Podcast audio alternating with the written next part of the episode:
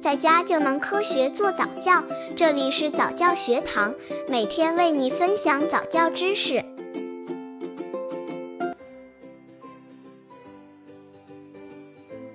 宝宝早教如何培养精细运动能力？一、静物抓握练习，准备多种质地、色彩便于抓握的玩具，如摇铃、乒乓球。不倒翁、小方块积木、小勺、吹塑或橡皮动物、绒球或毛线球等，把几种不同玩法的玩具放在桌面上，把宝宝抱在桌前，每次放一种，让宝宝练习抓握，并教他怎样玩。让宝宝先抓距离近的玩具，后伸手拿较远的玩具。例如，当宝宝抓住摇铃后，就告诉他玩具的名称。摇铃，再拿住宝宝的手把铃摇响，学会后再教另一种玩具的玩法，也可以教宝宝模仿如何敲打和摇动玩具，或如何推动玩具。刚接触早教的父母可能缺乏这方面知识，可以到公众号早教学堂获取在家早教课程，让宝宝在家就能科学做早教。二、动态抓握练习。当宝宝能够比较熟练地抓起放在桌面上固定不动的玩具后，大约五个月，可让宝宝仰躺或者伏坐起来，然后用细绳系住吊环，宝宝喜欢的小玩具等物品在宝宝的眼前晃动，训练宝宝伸出小手去抓握。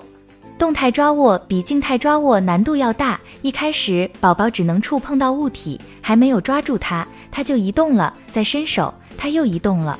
这样经过多次的努力。宝宝终于伸出两只手，把吊环握在手里。动态的运动极好的锻炼了宝宝手眼的协调能力。等他终于能协调一致抓到时，宝宝会兴奋的嘴里叽叽咕咕个不停。家长就要及时给予鼓励，宝宝真棒。研究发现，宝宝非常乐于多次重复一个动作，因为宝宝需要不断的体验失败与成功，需要不断的学习和探索。三、传递玩具。先递给宝宝一个玩具，当他用一只手接住以后，再把第二件玩具递到同一只手，促使他学会把玩具从一只手传给另一只手，学习左右手的的协调。当两只手都拿着玩具时，家长可以做示范，教宝宝做拿两只玩具对敲，进一步训练宝宝左右手的协调。经过训练，到了六个月时。宝宝手里有玩具，在递给他玩具时，他会扔掉手里的玩具去拿另一个玩具，过一会还会拾起扔掉的玩具。四、捏取小物品。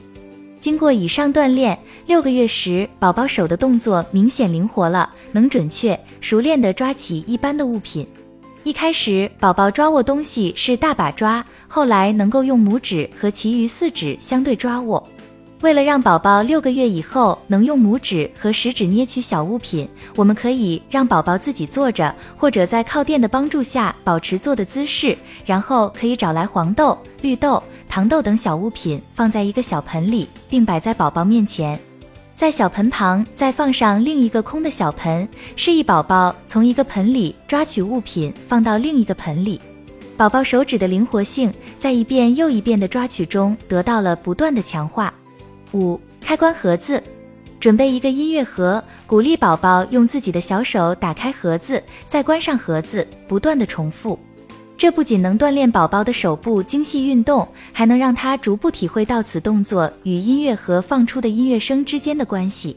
六、撕纸游戏，当宝宝掌握了捏的本领后，就会寻找机会尝试刚学会的本事。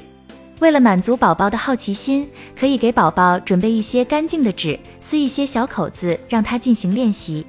撕纸发出的嘶嘶作响的声音，以及纸的大小变化等，都可以让宝宝兴奋不已。七、装进和倒出。